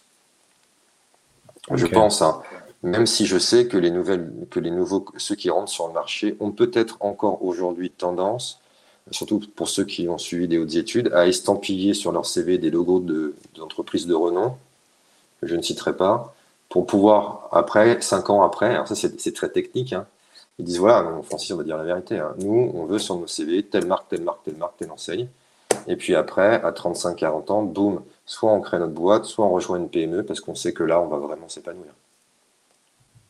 Alors, il ne faut pas généraliser, c'est dangereux. Mais en tout cas, voilà. Et donc, moi, je me dis, être DRH aujourd'hui, ça doit être un peu compliqué. Parce que contrairement, c'est ce que j'ai tendance à dire au DRH, hein, ces dix dernières années, vous étiez sur un sujet qui était l'amélioration du bien-être. Vous aviez le pouvoir d'action. Là, vous avez un autre sujet qui est euh, la revendication de la liberté de l'autonomie, de la responsabilisation. Ils veulent s'épanouir, euh, éprouver du plaisir, c'est pas éprouver du bonheur. Le bonheur, c'est de la sérotonine, ça calme. Le plaisir, c'est de la dopamine, ça excite. Donc, ce ne sont pas les mêmes outils, ce ne sont pas les mêmes approches. C'est très intéressant comme approche. Euh, le bonheur et le plaisir au travail. Euh, le plaisir, ça excite, c'était excitant, t'es motivé pour aller bosser. Et le bonheur, effectivement, c'est quelque chose qui te repose, qui t'apaise et qui. C'est l'orgasme. Le, bonheur, enfin, souvent pour expliquer les différences, quand je fais un auditoire, euh, je leur dis bon, là, 20 ans, de, 20 ans de vie commune avec votre conjoint, est-ce que c'est 20 ans de bonheur au quotidien ou 20 ans de plaisir au quotidien? Là, ils comprennent la différence? Sachant qu'on est authentique et qu'on se fait confiance et qu'on se dit la vérité. Non, non, on va pas se dire la vérité là. On va éviter. Euh, alors justement, sur, sur le sentiment d'appartenance, pour augmenter ce sentiment d'appartenance selon toi dans les prochaines années, euh, sur quoi il va falloir miser? Tu bah, Sur le besoin, le besoin qui est en train d'être revendiqué. Hein. C'est-à-dire que déjà, moi, moi, il faut la responsabilisation, l'autonomie. C'est-à-dire que moi, mon boulot consiste à vraiment accompagner les entreprises dans cette espèce de transition d'une relation parent-enfant qui nous est imposée par notre code du travail, une subordination intervient, à une relation adulte-adulte qu'on doit créer. Mais euh, la relation adulte-adulte, c'est de la co-création. C'est-à-dire ce n'est pas le manager qui peut décider de l'adulte-adulte. Parce que lui, il n'est qu'un bout du chemin. Donc après, euh, l'idée, c'est de se dire, OK, euh, l'adulte-adulte, c'est quoi? Ben, ça, va, sont peut-être des valeurs telles que l'agilité, telles que par exemple l'innovation, la nouveauté, sont, vont être aussi des, des, valeurs basées sur la confiance, on peut se dire les choses. voilà, et moi j'aborde toujours ces transformations culturelles sous l'angle des valeurs parce que mon expérience me mène à penser que les règles et les process ne sont pas faits pour gérer les humains. Ce qui fait qu'un humain se sent bien, euh, c'est une adhésion euh, réelle et sincère à des valeurs du groupe d'appartenance. C'est euh, ça rejoint en plus le même l'affectation ou l'orientation des collaborateurs dans ta GPEC là de tout à l'heure, c'est orienté en fonction de qui on est et pas de ce qu'on a fait, pas de son CV, pas de ses expériences. C'est ça, c'est ça. On a eu une expérience en 2019 à Deauville avec euh, Pôle emploi, la CCI, etc. Vous avez une problématique euh, dans cette région, mais que je retrouve dans beaucoup d'autres régions de France, euh, qui est, on ne comprend pas, on a du mal, nous, en tant on est plutôt dans des PME, hein, à, trouver des collaborateurs, à trouver des candidats. Et Pôle emploi a du mal à trouver des jobs aux demandeurs d'emploi. Donc, ça ne matche pas, on ne comprend pas pourquoi. Et donc, euh, ils avaient assisté à une de mes conférences sur les appétences. Ils me disent, voilà, bon, finalement, nous, on pense que si on n'arrive pas à, à trouver, c'est parce que le critère de connexion qu'est la compétence n'est peut-être pas le bon critère. Donc, on aimerait organiser un, une journée basée sur les appétences pour voir un peu ce que ça donne. Donc, et là, et là on remercie cette région d'avoir pris ce risque. Et donc, il y a eu tout un événement qui s'est passé où il y a eu 2200 personnes qui sont arrivées avec à peu près 300 propositions d'offres d'emploi. Et la règle du jeu était simple, on ne veut pas que vous nous présentez votre CV, on s'en fiche. Euh, et il devait accéder au salon avec euh, la sélection de six appétences, l'originalité, euh, esthétisme, machin, etc. Et après, on avait des airs, on avait marqué les appétences, et là, ils allaient à la rencontre d'entreprises qu'ils ne connaissaient absolument pas, sur des métiers dont ils n'avaient aucune idée. Et, la promesse qu'on avait faite, c'est aux employeurs, ben, peut-être que vous allez trouver un candidat que vous n'auriez jamais trouvé autrement parce que la compétence ne se permettait pas. Et puis euh, aux candidats, peut-être que vous allez découvrir des métiers qui pourraient vous plaire auxquels vous n'auriez pas pensé. Donc on était en 2019, c'était une soirée, c'était une, une, ça s'est passé sur une journée entière. On a eu quand même 30% de contrats de signés. Malheureusement, la crise est arrivée et on n'a pas trop euh, pu euh, identifier quel est le taux de confirmation de, de, de, ces contrats. Mais il y a quand même eu un certain, enfin, 30% contre combien en, en général? Ces événements, c'est relativement rare. Alors, pas, je ne suis pas assez compétent pour dire, mais on doit être de l'ordre de, de, 10%, quelque chose comme ça. Alors, on a triplé le chiffre. Ouais, alors pourquoi? Il y a eu deux remarques de la part des. Euh, alors, déjà, au début, nous, on, visait les demandeurs d'emploi, mais, le bouche à oreille a fait qu'on a eu des personnes salariées qui étaient venues là par curiosité en disant on sait jamais. Moi, je suis dans mon job, mais bon, voilà, pourquoi suis-je dans mon job? Est-ce que par envie, est-ce par dépit? Je vais tester le truc. Donc, ça, on s'y attendait pas. Et l'autre chose aussi qu'on a, que nous ont dit les candidats, c'est que ça durait 7 minutes l'échange. Hein. Ils nous ont dit, pour la première fois de notre vie, on, a passé un entretien de recrutement sans que ce soit un entretien de recrutement, parce qu'on n'était pas là pour cocher des cases. Euh, on a vu des dirigeants humains qui n'étaient pas là pour nous juger, puisque c'était pas le jeu. Le, jeu, c'est voilà, on propose un truc, ça te plaît ou ça te plaît pas. Et donc, du coup, ça a changé beaucoup, pour beaucoup de personnes, hein, et ça, on s'y attendait pas non plus, ça a changé le, regard qu'ils ont vis-à-vis -vis des, dirigeants des DRH. Parce qu'un entretien de recrutement, c'est quand même un acte de vente. Si je suis intéressé par ton offre d'emploi, il faut que tu me choisisses. Et puis moi, entreprise, il faut que je prenne le meilleur. Donc il y a une, espèce de petite tension. Et là, il n'y en avait pas. Et c'est pour ça que je parle du paternalisme 2.0. C'est comme avant. Ouais, c'est qui on est. Tu poses euh, quoi comme question, par exemple? Alors, euh, dans ce genre d'entretien, bah, euh, c'est des questions centrées sur le plaisir. Hein. Qu'est-ce qui vous procure le plus de plaisir dans votre travail? Qu'est-ce qui, euh, qu'est-ce qui est vraiment rédhibitoire? Qu'est-ce que vous n'aimeriez pas faire? Je, prends aussi, moi, par exemple, l'offre d'emploi, parce que moi, j'aime bien utiliser les outils qui existent. Moi, je n'aime pas arriver en disant ce que vous faites, c'est pas bien, je vais vous dire comment il faut faire. Donc, je prendre un exemple tout bête. C'est une matrice qui est, qui est, sur le site internet et qui est d'ailleurs dans l'ouvrage. Hein. On reprend la description de poste et puis on a une matrice à double entrée. Un axe savoir-faire et un axe aimer faire. Voilà. On prend la matrice et on dit au candidat, voilà, toutes les activités que vous aimez faire et que vous savez faire, vous le mettez dans le cadran savoir-faire, aimer faire. Comme ça, moi, j'aurai accès à votre zone de plaisir. Je vais voir un peu ce que ça donne. Ensuite, vous allez mettre dans un autre cadran toutes les activités que vous ne savez pas encore faire, mais que vous pensez aimer faire, ou que vous aimeriez faire. Et là, on aura accès à votre zone de désir. Donc, éventuellement, le plan d'accompagnement qui pourrait être à notre charge. En haut à gauche, vous allez présenter toutes les activités que vous savez faire, mais que vous n'aimez pas ou vous n'aimez plus faire. Et on appelait ça la, zone de concession, c'est-à-dire qu'il ne faut pas que ça soit trop en volume parce que sinon après il y a des engagements. Et puis en bas à gauche, vous allez nous présenter toutes les activités, nous mentionner toutes les activités que vous ne savez pas faire et que de toute manière vous n'aimerez pas faire. Qu'il faut qu'on le connaisse.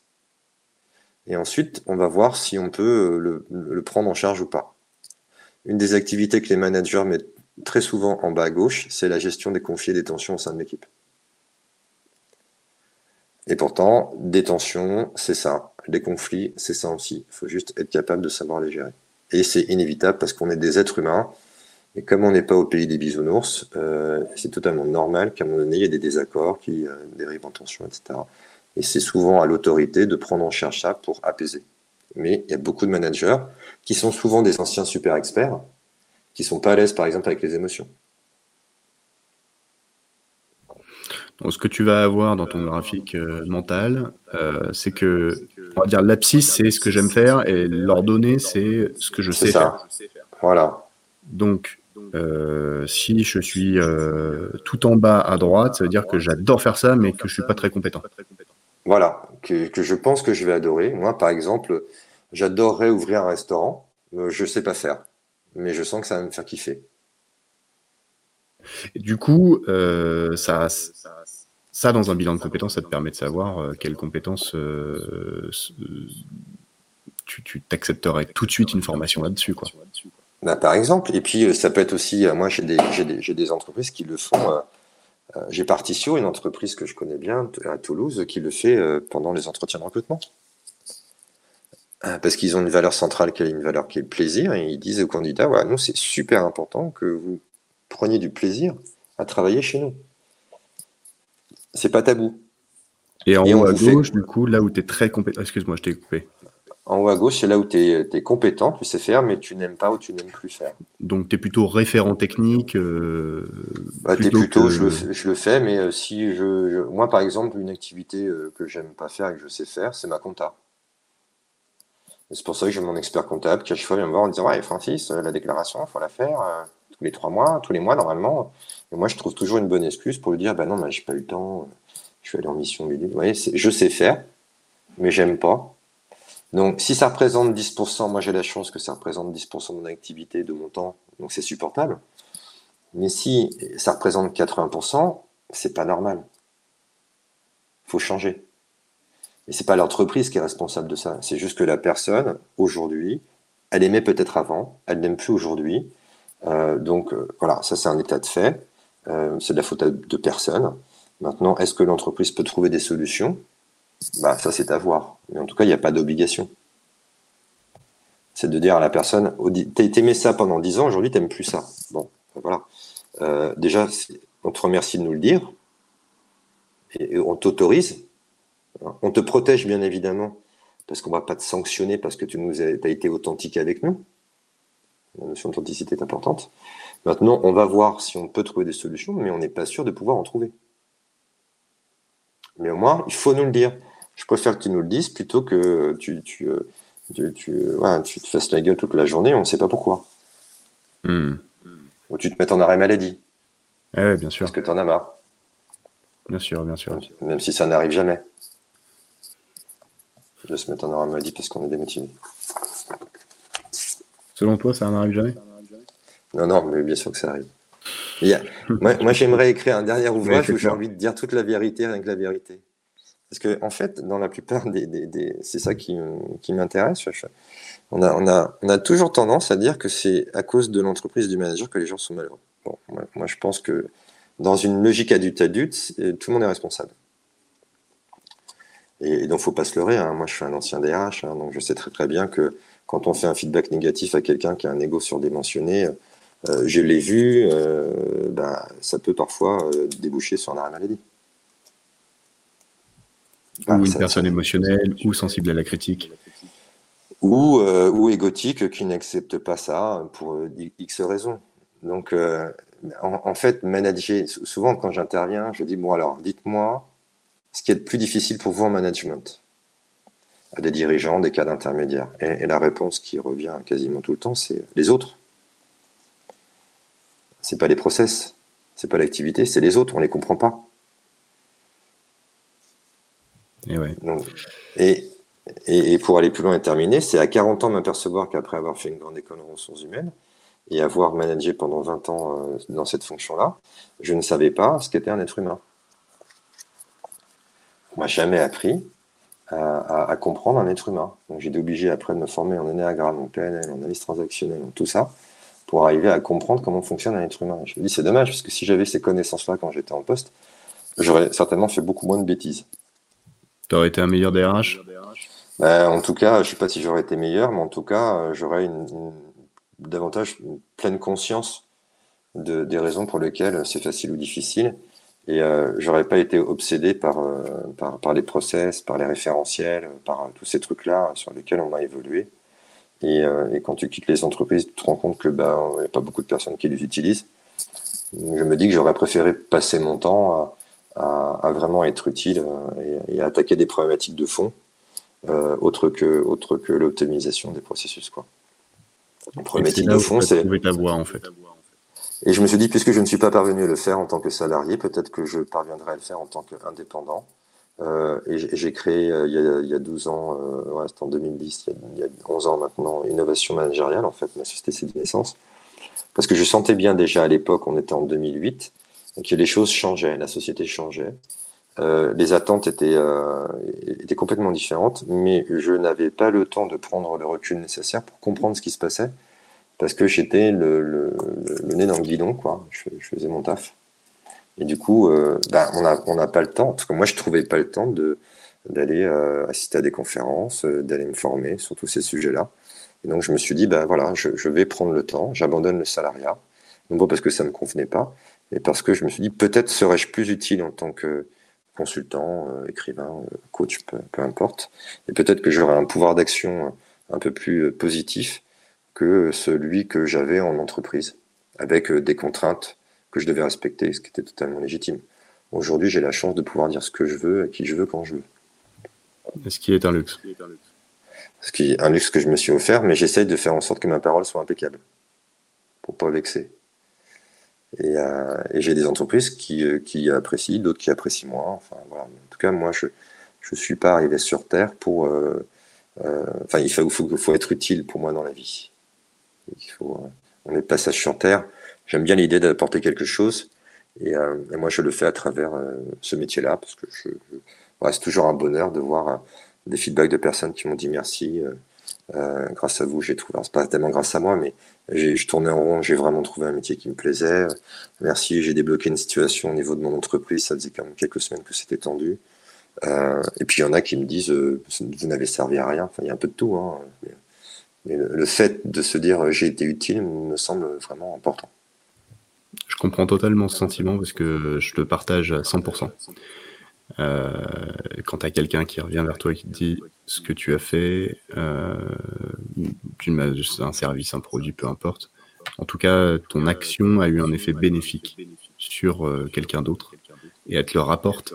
Alors là, c'est le, le, le mieux qui peut, qui peut y avoir. Quand tu entends un feedback euh, d'une personne qui ne te connaît même pas ou qui te connaît et qui, grâce à toi, directement ou indirectement, ça a impacté sa vie de manière positive et que tu le sais, à ce moment précis, tu es très très content. oui, ça, c'est un vrai bonheur. Le, le deuxième bonheur que j'ai, c'est d'aider des personnes qui ont mené dans le guidon, comme moi je l'ai été, à, à prendre du recul, de la hauteur, à prendre conscience d'un certain nombre de choses et de se dire ok, bon, le monde il bouge, on fait partie du monde, faut qu'on bouge, quoi. Et en plus, on a des grilles de lecture qu'on n'avait pas avant, donc on n'est pas en train de douter, d'errer.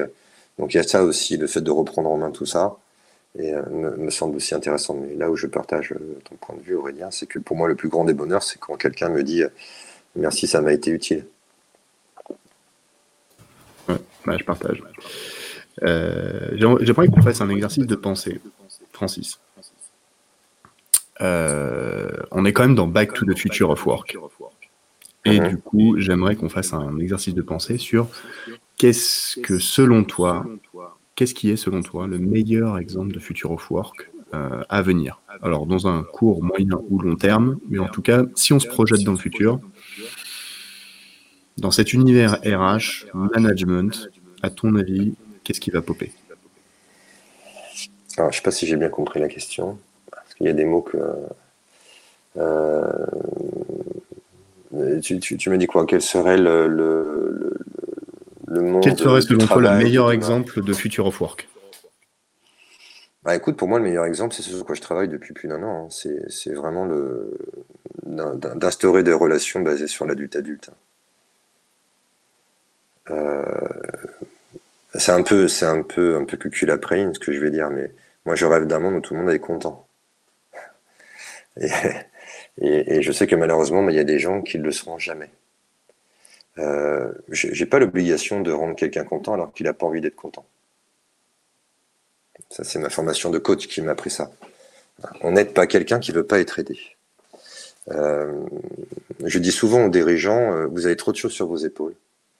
Et, et je dis souvent aux DRH, euh, il faut que vous arrêtiez d'essayer de trouver des solutions à un problème où de toute façon il n'y en a pas. Donc à partir du moment où on est dans une société où tout le monde se comporte comme des adultes responsables, euh, accepte l'idée qu'ils ont fait des choix, puisque pour moi la vie n'est que choix, euh, et, s'entendent en, en respectant euh, l'autorité, hein, puisque l'autorité elle est, importante, c'est l'autoritarisme qui fait défaut, où on a des gens vraiment qui prennent plaisir à travailler ensemble. Je ne sais pas euh, comment, comment le qualifier, mais moi en tout cas, euh, dans mes travaux, euh, j'ai appelé ça l'entreprise co-responsable, où chacun se comporte en adulte. Pas de modèle précis. Et- mais par contre, je travaille beaucoup, et ça c'est l'analyse transactionnelle qui m'a appris ça, j'ai toujours été obsédé sur comment éviter de rentrer dans le triangle dramatique. Sauveteur, victime, persécuteur. Est-ce qu'il est possible que dans une entreprise, ben, finalement, euh, tout le monde soit en pleine conscience aussi, euh, comprenne que la vie n'est pas idéale, et, et qu'en fait on a déjà de la chance? Et on est déjà dans un pays que je crois qu'on ne s'en rend pas compte quand on n'a pas tourné à l'étranger. On est quand même dans un beau pays. Euh, et euh, je pense que les salariés et les managers sont plutôt bien traités, contrairement à ce que l'on pourrait imaginer. Et euh, voilà, pour moi, le future of work, c'est euh, on, on dépassionne le côté victimisation persécuteur et, et on se comporte tous comme des adultes. Ok. Est-ce que tu connais le concept de dolacratie? Oui, l'holacratie, mais alors ça, holacratie, sociocratie, adocratie, euh, j'ai mon point de vue. Alors, le, présupposé, bah, pas forcément du bien. Euh, pourquoi? Parce que pour moi, un groupe d'individus a besoin d'autorité. Il suffit de regarder Colanta. Colanta, c'est un bon exemple. hein. C'est-à-dire qu'ils arrivent, ils sont 20, ils sont complètement séparés. euh, Ce sont des individus qui, a priori, ne se connaissent pas. Et assez rapidement, au bout de quelques jours, ils recherchent un leader euh, pour pouvoir justement euh, euh, se sentir un peu protégé. Euh, part du présupposé qu'on n'a pas besoin d'autorité et, prône l'autogouvernance. Mais en fait, ce qui me gêne un petit peu dans ce modèle, c'est que puisqu'il n'y a plus d'autorité, ils l'ont remplacé par des règles très très lourdes, avec des cercles, des demi-cercles, etc. Et ce qui est pour moi quelque part une nouvelle forme d'autorité. C'est-à-dire, au lieu de dire à un manager, c'est toi qui es responsable de, de euh, je sais pas, de faire le compte rendu de la réunion, on aura quand même le compte rendu de la réunion. Mais par contre, ça sera plus le manager qui le fera. Euh, comment gère-t-on les conflits interpersonnels? Il n'y a plus d'autorité. Et ben, du coup, on va mettre un, processus super lourd pour gérer les conflits interpersonnels. Donc, on a remplacé la hiérarchie au motif que c'était l'origine du mal-être ou de l'absence de performance des collaborateurs. On l'a remplacé par euh, des règles de fonctionnement hyper lourdes. Et ça, on a beaucoup de retours d'expérience sur le sujet, qui font que finalement, on revient à peu près à la même chose. Et en situation de crise, il y a un bouquin qui est très bien fait euh, sur, euh, je me souviens plus le titre, mais euh, sur les deux auteurs qui ont fait des retours d'expérience sur l'entreprise libérée. Et, en fait, ils, aboutissent un peu à cette conclusion hein, en disant, euh, euh, bah, on se rend compte qu'au bout d'un moment, les, gens euh, ressentent ce besoin d'avoir une autorité qui autorise et protège. Parce que en groupe, il faut vraiment que tout le monde s'entende très très bien pour que ça marche. Quoi. Euh, l'entreprise libérée? L'entreprise libérée, c'est le, le, bouquin de, de Goetz euh, qui, qui, a, qui a d'ailleurs euh, a été à l'origine de cet élan. Il y a un ouvrage, mais si, si tu veux, je, je, te le donnerai, je t'enverrai par mail. Il y a un ouvrage qui est un retour d'expérience de l'entreprise libérée. Où en fait les, les auteurs ont, ont, étudié toutes ces boîtes en disant voilà, qu'est-ce qui marche, qu'est-ce qui marche pas, pourquoi ça marche pas, pourquoi ça marche? C'est une de mes questions justement de te demander des ressources euh, pour aller un petit peu plus loin euh, sur, euh, sur notre échange. Attention, ton micro il frotte encore là sur. sur Pardon, excuse-moi, je me grattais, je me grattais un bouton. du coup, ouais, c'est ce que c'est ce que je voulais te, te poser comme question. C'est est-ce que tu as des ressources que tu conseillerais pour euh, tout DRH ou manager qui se respecte Alors, qu'est-ce qu'une ressource? Un livre, une, euh, ah. une émission, un podcast, un site web, euh, un PDF en ligne, une vidéo, un film, peu importe. Quelque chose qui te crée un déclic et qui t'apprend quelque chose, qui voilà, quelque chose, une ressource, n'importe laquelle. À, part mon bouquin? Ah, déjà, c'est quand même une bonne ressource. je ne sais pas. J'ai fait du mieux que j'ai pu. Euh, moi, ce qui m'avait marqué, c'était euh, le, livre de Vinette Nayar, euh, d'Iathénéo, qui s'intitule Les employés d'abord, les clients ensuite. Alors pourquoi ça m'a marqué? Parce qu'on est sur un PDG qui nous livre son vécu et qui a réformé. Alors après, je ne sais pas où on en est aujourd'hui. Hein, qui a quand même réformé euh, son entreprise euh, sur le principe d'asymétrie des, de symétrie des attentions. Donc en gros, il explique comment il s'y est pris concrètement euh, avec un discours qui est, voilà, euh, là on demande à ce que nos clients soient heureux et moi je pars du principe que pour que nos clients soient heureux, il faut déjà que nos collaborateurs soient heureux. Qu'est-ce qui fait qu'aujourd'hui ils sont pas heureux? Et plutôt que de dire les managers sont des mauvais, il faut virer, euh, il a inversé les rôles, il a dit aux managers, vous êtes au service des collaborateurs. Donc maintenant, on va fonctionner comme ça. Et euh, je trouve ça, euh, c'est un des bouquins qui m'a qui m'a extrêmement marqué parce qu'il est extrêmement bien fait. Euh, quand on écoute Vinette Nayar en conférence, on voit bien tout l'humanisme. C'est une entreprise de 80 000 personnes en Inde, donc ça veut dire qu'on peut le faire à taille réelle, enfin à taille forte. Et, et, ce que j'aime bien, c'est qu'il a modifié. En fait, moi, je dis toujours, quand j'interviens, je touche pas au squelette, je touche pas à l'organigramme, je crois pas qu'il touche à l'organigramme. Je vais plutôt aller renforcer les tissus, fluidifier la circulation euh, du, sang. Donc je vais ritualiser, créer des systèmes, mais je, conserve la classification, je conserve l'organigramme parce que je ne peux pas les toucher. Mais c'est que du bon sens. Et euh, voilà, je pense que, en tout cas moi, c'est vraiment un des ouvrages qui m'a marqué euh, profondément parce qu'on n'est pas dans le trip de l'entreprise libérée qui part du présupposé que tout le monde, que la hiérarchie est pas bien et qui part aussi d'un présupposé qui, qui, pour l'instant, me semble un peu erroné, euh, mais là, je risque de m'attirer euh, peut-être les euh, ennemis. Je, ne crois pas que tout le monde veut vraiment, veuille vraiment être responsable. J'ai fait des petits sondages LinkedIn. mais je suis d'accord avec toi et je peux te ah. dire, je, confirme. Tu as, plein de profils et je, t'avoue que moi aussi, je peux te le, confirmer avec, avec notre, notre outil de profiling. Il y a des collaborateurs et des collaboratrices qui ne se sentent pas de devenir manager et d'encadrer les autres. Ça fait des très bons experts techniques, des éléments clés de l'entreprise, mais pas des managers. Ou des responsables. Quand tu dis à des, salariés maintenant, euh, allez, est-ce que vous voulez être responsable C'est comme ça que moi je travaille. Ils me disent, ouais, ok, très bien. Mais alors il y en a qui disent, ouais, super. Et il y en a qui vous répondent, oui, mais j'y gagne quoi, moi? Vous m'augmentez de combien pour que je sois vraiment responsable? Et, je m'étais amusé à faire un sondage sur LinkedIn euh, euh, adressé à tout le monde en disant, de votre point de vue, quel est le pourcentage des Français euh, des salariés français hein, qui, qui, aspirent à de, l'autonomie et des responsabilités. Et, je ne suis arrivé qu'à 40%. Et, et c'est ça qui reste à vérifier parce qu'on n'a pas de sondage là-dessus. Et donc, imaginez, les DRH vont avoir un combat à mener dans les années qui viennent, qui va être d'offrir plus de liberté, qui va se traduire par un meilleur équilibre vie privée, vie pro, qui va passer par l'autonomie et la responsabilité, sachant qu'en face, on a 60% potentiellement des salariés qui veulent pas être responsables. Ça va être un peu compliqué. et, et donc c'est pour ça qu'il faut une méthodologie. Déjà, la première des choses que devront faire les DRH, les entreprises, c'est poser clairement la question à tous leurs salariés est-ce que la notion de responsabilité, vous la voulez ou pas? Vraiment. Parce que si vous faites pas ça, si vous me dites non, ben je vais pas passer mon, je vais pas, perdre mon temps à essayer de proposer des solutions, alors que je sais que, alors que finalement c'est pas ce que vous voulez. Vous le dites, hein, c'est la différence entre les valeurs de surface et les valeurs profondes. Il y a des gens qui déclarent des trucs en surface, mais c'est pas vraiment ce qu'ils pensent. Donc on, peut tout à fait comprendre qu'en entreprise, on est euh, des, des, salariés ou des représentants du, personnel qui disent oui, mais on veut plus d'autonomie, il faut vous donniez plus de responsabilités, alors que finalement, c'est pas ce qu'ils veulent. Avant, avant d'embarquer des gens dans un bateau, tu vends des tickets, quoi.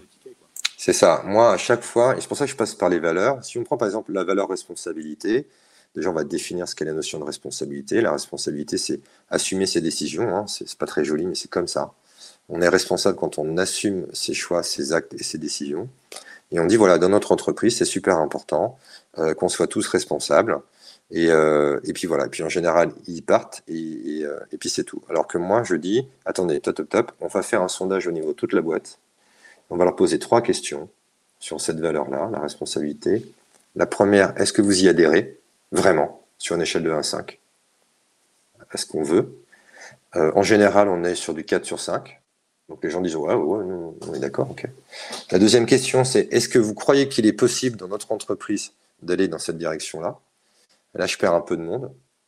Donc on est plutôt à 3 sur 5. Parce que ouais, non, tu te rends compte, euh, Aurélien, euh, Guillaume, faut, faut se méfier hein, quand même. Euh, parce que moi, je me souviens, il y a deux ans, il m'a dit vas-y, prends un projet, et puis après, il s'est attribué le mérite.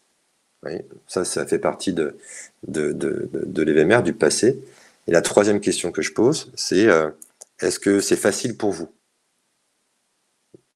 De l'incarner Ou est-ce que vous pensez que c'est facile pour votre équipe d'incarner la, responsabilité? Et là, et là j'ai quasiment plus personne. Et avec hmm. trois questions, hmm. on a juste dit, bon ok, vous y adhérez, mais c'est compliqué pour vous. Est-ce que vous voulez qu'on travaille ensemble pour que ce soit plus facile, puisque vous y adhérez? Si on ne fait pas ça, alors qu'en leadership, on ne fait pas comme ça. On dit, regardez, on a un super projet, on fait du kick-off, on fait du PowerPoint, on dit, regardez, tous responsables, c'est trop génial, allez, vous allez repartir avec un mug, avec nos valeurs, c'est trop super, etc. Puis avec le t-shirt qui va bien. Et, euh, et, puis je vais essayer de vous démontrer que, que, que, voilà, c'est important pour votre carrière, hein. euh, mais on ne demande pas le point de vue des gens. C'est ça. ça, ça le paternalisme 2.0, c'est que du bon sens. Paternalisme 2.0. Paternalisme, pour moi, ça a une mauvaise presse. Euh. Bah ouais, alors que non. Et ouais. Ok. Mais toi, tu l'utilises en l'expliquant. Du coup, ça, ça, fait, ça fait beaucoup plus sens. Bah, J'essaye de prendre ce qu'il y a de bon dans le paternalisme. Ce qui est de mauvais dans le paternalisme, c'est le fait de, de, reproduire des schémas anciens. C'est-à-dire que on, est dans les règles de l'art, on, on, a du mal à s'ouvrir à la nouveauté. On n'est pas à l'aise avec la nouveauté. Euh, le deuxième truc qui est pas bon, c'est l'affect parce qu'on n'ose pas se dire les choses. Et le troisième truc qui est pas bon, c'est qu'on attend que papa nous dise ce qu'il faut faire pour y aller. Mais il y a plein d'autres choses qui sont bonnes. Soutien affectif, proximité, euh, tout ce qui est appartenance. Et, moi, je me dis, c'est bien de garder les bonnes choses et puis peut-être travailler sur les trois choses qui vont pas bien et, les transformer. Euh, ce qui est bien dans le paternalisme, c'est que tout le monde peut changer de job assez facilement. Euh, ils sont pas ils sont pas contraints par des par des carcans euh, d'usine à gaz. Euh, ils le font quoi. ouais, ouais. Ok. Bon, bah, Francis, euh, on a déjà passé, passé une heure et demie ensemble. ouais, ça fait beaucoup. non ça passe, ça passe très très vite. Non, non, moi je trouve que c'est hyper intéressant comme toujours. Donc, euh, donc euh, je pourrais, je pourrais y passer des heures, mais malheureusement, on peut pas faire non plus des formats. Non, non, non, non, non, non, c'est déjà bien. C'est déjà, déjà super, super. énorme. Ah, ce que je te propose, c'est qu'on, c'est qu'on clôture du coup cet épisode par un petit jeu. D'accord. Euh, si tu devenais, du, si tu devais euh, résumer l'épisode d'aujourd'hui, lui donner un nom, ce serait quoi?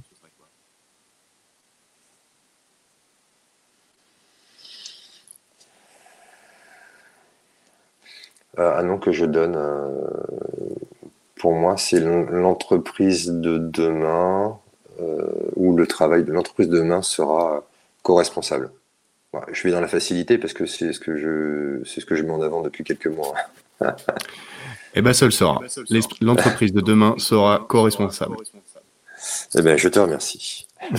Mais avec grand plaisir. Franchement, merci, merci euh, Francis euh, pour, euh, ta, présence, pour tes enseignements. Et puis, bah, écoute, je, je, je, remets, je remets, je remets un petit, une petite couche. Et si vous voulez, comment, comment on fait pour te contacter? Innovationmanagerial.com sur LinkedIn? Oh, il, suffit, il suffit de taper innovation managériale sur le net, sur n'importe quel moteur de recherche. Et normalement, si j'ai bien fait mon travail, vous me trouvez. Et si vous me trouvez, vous avez mes coordonnées en contact avec euh, mail et téléphone. Donc n'hésitez pas, quoi qu'il arrive, je serai là. Parfait. Merci Francis. Merci, Aurélien et puis euh, à bientôt. C'est terminé pour aujourd'hui. Merci d'avoir écouté cet épisode jusqu'au bout. Si vous voulez soutenir ce podcast et faire en sorte qu'il continue d'exister, partagez-le à vos contacts et sur votre feed. Si vous voulez recevoir les prochains épisodes directement dans votre boîte mail, contactez-moi sur LinkedIn, Aurélien Guillon, Team Builder. Vous pensez que quelqu'un pourrait intervenir dans un futur épisode de Back to the Future of Work, n'hésitez pas à nous mettre en relation par mail sur contact at teambuilder.fr. T-E-A-M-B-U-I-L-D-R. Retrouvez tous les épisodes sur vos plateformes préférées et n'hésitez pas à noter cet épisode 5 étoiles n'importe où vous pourrez. Votre futur n'est jamais écrit à l'avance. Faites qu'il soit beau pour chacun d'entre vous.